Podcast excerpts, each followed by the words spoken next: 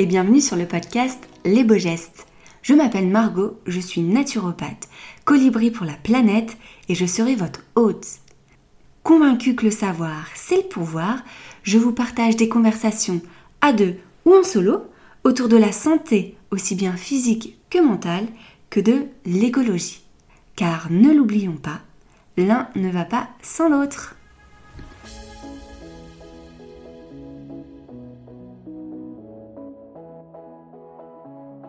Bonjour à tous, j'espère que vous allez bien.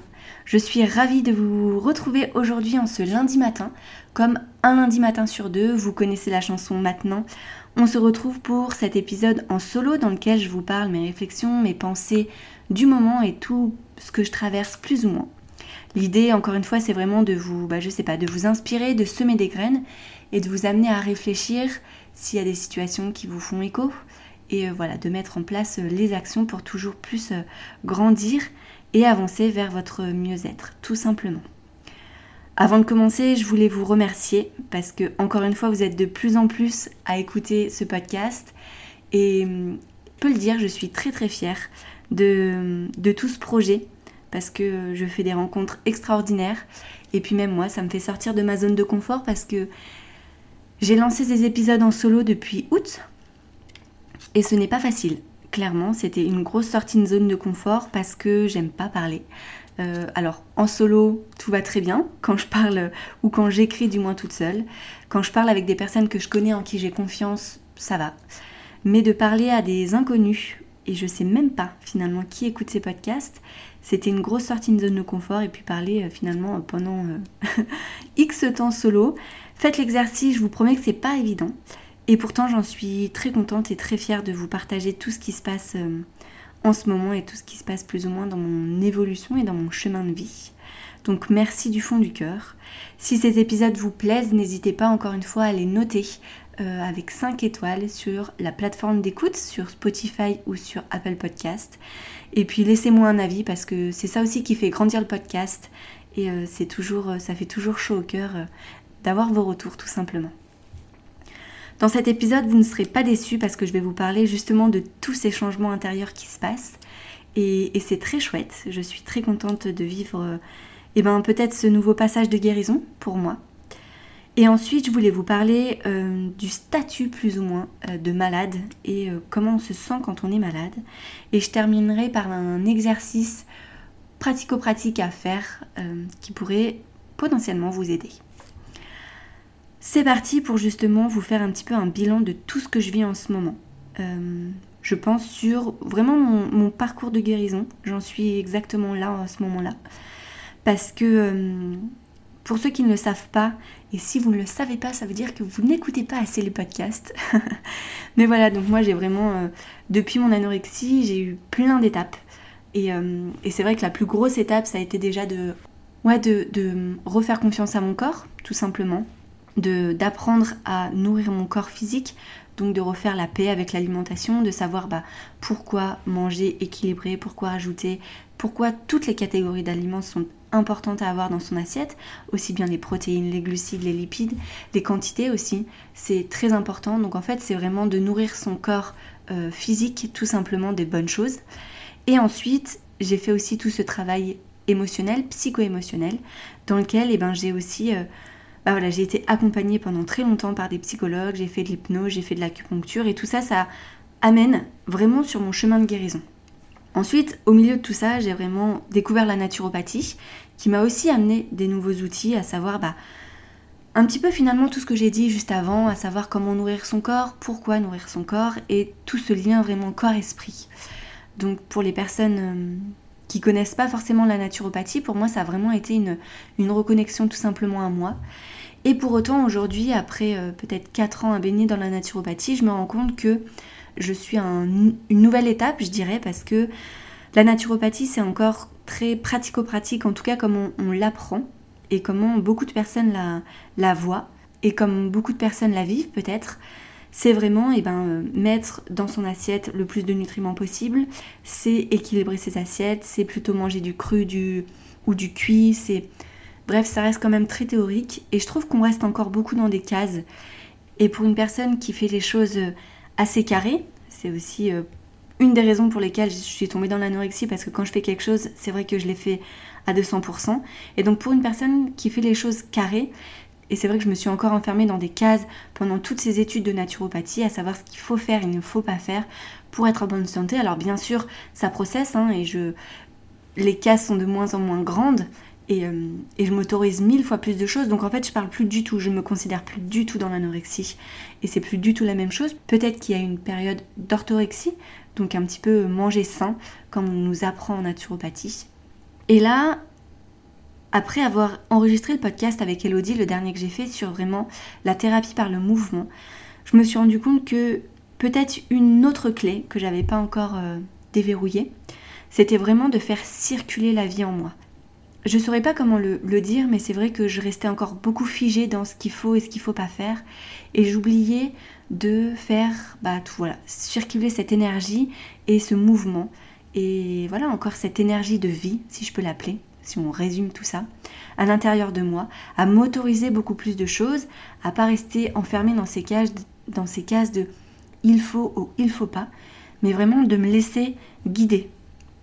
Et c'est vrai que depuis, j'ai vraiment cette image un petit peu de flot. Ce mot revient beaucoup, suivre le flot de la vie et de se laisser un petit peu porter parce que si je peux vous donner une métaphore, si on va à contre-courant dans une rivière, et eh ben en fait c'est plus difficile parce qu'on monte dans le mauvais sens et du coup on, est dans les obstacles. Alors même si on reste dans le courant d'eau, voilà, on, reste quand même à contre-courant et des fois c'est pas ce que notre corps nous dit. Alors que si on va dans le bon sens et on glisse comme il faut, les choses sont beaucoup plus fluides. Je dis pas que c'est plus facile, je dis pas qu'on va pas être heurté à des cailloux, mais il n'empêche que la majorité du temps, on est dans le bon sens et, c'est vraiment cet état que j'ai envie, comme si on, faisait la planche dans l'eau et de me laisser guider et de me laisser porter. Euh, des fois, ça va être plus rapide, des, fois plus confortable, des fois j'aurai plus d'espace, des fois non. Mais c'est vraiment en fait cette image de me laisser bah, voilà, porter et guider par la vie qui me manquait énormément. Et vraiment, j'ai envie de le ressentir au plus profond de moi. Je pense que ces derniers temps, je l'ai aussi fait beaucoup avec le yoga que je réapprends à faire. Et j'en ai parlé dans mon précédent podcast justement en solo, où je redécouvre un petit peu cette énergie du yin, où je me reconcentre beaucoup sur mon intérieur, plus que sur le yin yoga. C'est vrai que là j'ai beaucoup plus besoin d'introspection. Et c'est un exercice que je fais beaucoup ces derniers mois et qui m'amène un petit peu justement à tout ça. Donc euh, donc je suis très contente en fait de processer vers, euh, vers tout ça et du coup plein de nouvelles choses vont, vont apparaître.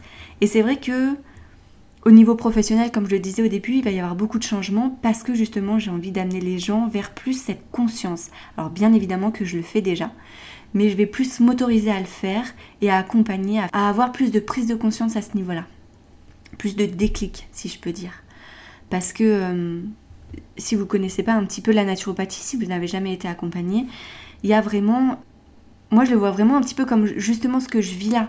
On essaie, c'est vraiment un fil et c'est pour ça que c'est important de faire des suivis en naturopathie parce que certes on peut travailler dans l'assiette, on peut euh, mieux manger, on peut mieux bouger, on peut mieux se, se nourrir, mais et même se soigner en fait, même si on se soigne naturellement avec des plantes, je pense que les steps d'après c'est vraiment de de refaire circuler cette énergie, de comprendre un petit peu tous les blocages qu'on a et pourquoi on se met dans cette situation.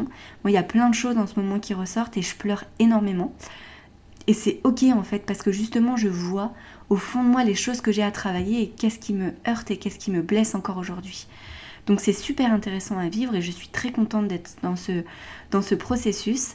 Donc euh, j'ai hâte de voir ce que l'avenir me réserve. Je sens que là, de belles choses arrivent. Et donc voilà, c'est un petit peu aussi ce que je vous amène à faire, plus ou moins subtilement, dans les accompagnements, dans les consultations que j'amène, mais je vais le faire de plus en plus. Et je vais le dire haut et fort que voilà, on va pas soigner que l'assiette. Bien sûr que dans la première consultation, il y a vraiment un petit peu le théorie, mais après, euh, on va aller un petit peu plus dans les profondeurs et de voir euh, bah, ce qui se passe un petit peu dans la tête et dans la ouais dans l'esprit et de soigner un petit peu ce mental ce cœur, tout simplement. Donc beaucoup de changements. Au niveau du podcast aussi, j'ai décidé de faire une nouvelle saison parce que toute cette première année, plus ou moins, parce que le podcast a commencé au mois de mars, je pense que je vais clôturer à la fin 2023 pour ouvrir une nouvelle page en 2024 sur bah, plus justement cette énergie de flow que j'ai envie d'inculquer et de vous partager toujours avec des interviews, mais des, parcours de guérison en fait. Vraiment de vous inspirer vers euh, prendre votre santé en main. Et, euh, et voilà, j'ai tellement hâte, j'ai déjà commencé les interviews et ça va être très beau. Donc tenez-vous prêts. La deuxième chose dont je voulais vous parler, c'est vraiment la posture ou le fait d'être malade. Comment on peut se sentir par rapport à tout ça?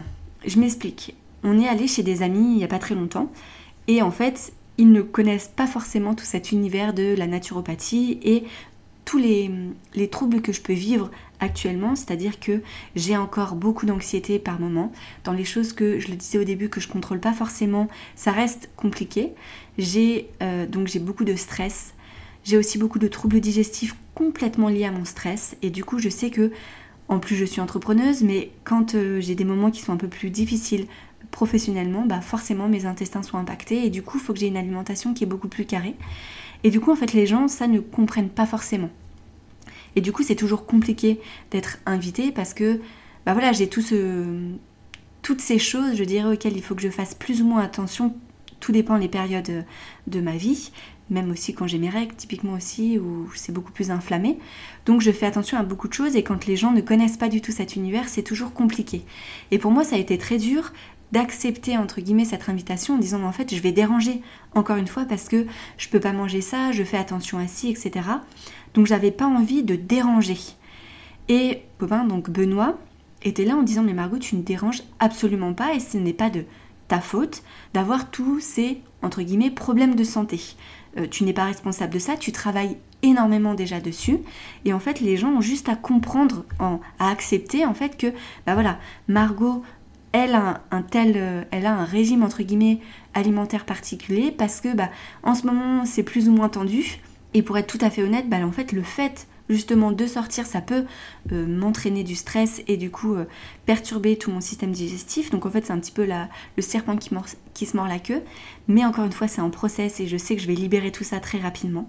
Mais voilà, il n'empêche que je me, je me suis sentie très mal de me dire mais en fait je, voilà, je vais déranger, je vais gêner, je vais... on est invité chez des gens et pour autant, je suis encore la, meuf relou. Et donc, vraiment, Benoît m'a fait comprendre que c'était pas de ma faute et que, euh, que voilà, c'était comme une maladie, on peut s'adapter et que ça ne dérange pas du tout les gens. Et que l'objectif, c'était vraiment juste de passer un bon moment ensemble, entre amis. En l'occurrence, c'était euh, de faire des jeux de société et de partager un bon repas et eh ben c'est ok en fait. Le repas en lui-même, la composition du repas n'importe peu finalement, mais c'est vraiment juste de partager un moment qui est le plus important. Et ça m'a fait complètement switcher cette, euh, cette culpabilité que je pouvais avoir de me dire bah en fait je suis la malade. Bah non en fait je suis comme ça, je suis en processus de guérison et c'est ok. Donc si il y a des personnes qui m'écoutent et qui vivent ça, que ce soit pour l'anxiété en disant bah en fait moi il y a des choses qui m'angoissent et des fois bah je peux j'ai pas envie de sortir euh, que ce soit bah, d'aller dans des restaurants parce qu'il y en a que pour qui c'est compliqué d'être avec autant de monde euh, de je sais pas de prendre le bus bref il y a des choses qui peuvent être non visibles et très handicapants.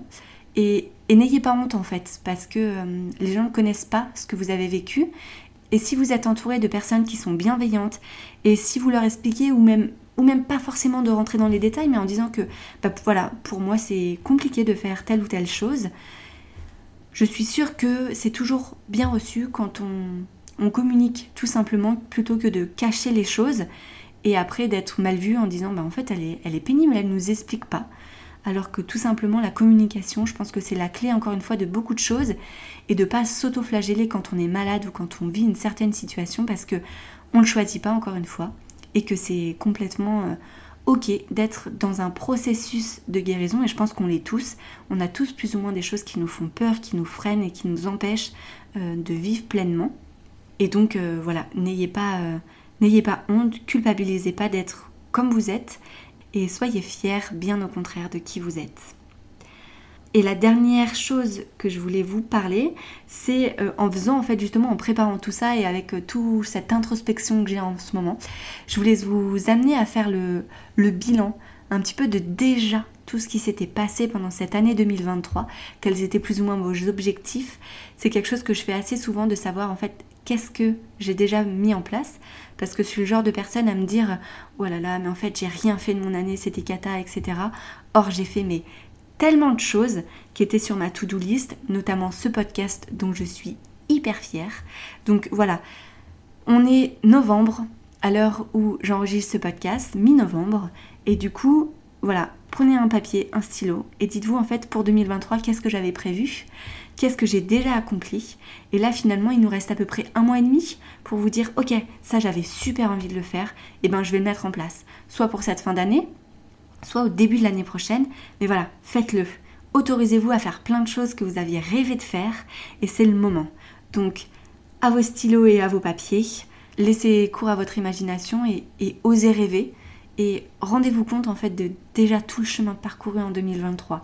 Et ça c'est vrai que c'est une notion aussi qui m'interroge beaucoup, et j'en ai déjà parlé aussi dans cet épisode, dans ces épisodes, la notion de temps. Est-ce que vous vous rendez compte que nous sommes déjà à l'heure où j'enregistre ce podcast, mi-novembre 2023 Enfin, c'est dingue. Je, je sais pas, je me rends pas compte à, quel point cette, euh, cette année est passée tellement vite. Bon, il reste encore un petit peu de temps, hein, mais, euh, mais voilà, je trouve que le temps passe trop vite pour moi. Et, euh, et du coup, c'est chouette d'avoir cette notion pour me dire que bah profite en fait de chaque instant parce que c'est beau. Voilà tout ce que j'avais à vous partager. J'espère que vous avez eu un petit peu des, déclics, ne serait-ce que sur, euh, je sais pas, votre chemin de guérison. Et ça peut paraître un petit peu bateau parce que, encore une fois, j'ai l'impression que tout le monde passe plus ou moins par là. Euh, toutes les personnes plus ou moins inspirantes qui partagent sur ces réseaux sont tous passés par tout ce processus. Mais des fois, bah, je pense qu'il faut vivre tout ce processus de guérison et il faut attendre, il faut être patient. Tout vient à point à qui sait attendre. C'est mon moment de vivre tout ça et, euh, j'ai hâte, j'ai hâte, j'ai hâte.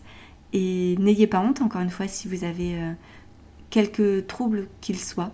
Soyez fiers de qui vous êtes et d'être en chemin. Et puis n'oubliez pas de faire votre liste de tout ce que j'ai déjà fait et tout ce qui me reste à faire pour cette année 2023. Voilà, c'est tout ce que j'avais à dire pour cet épisode. Je vous souhaite une très belle journée, après-midi ou soirée, où que vous soyez. Et je vous dis à très bientôt dans un prochain épisode.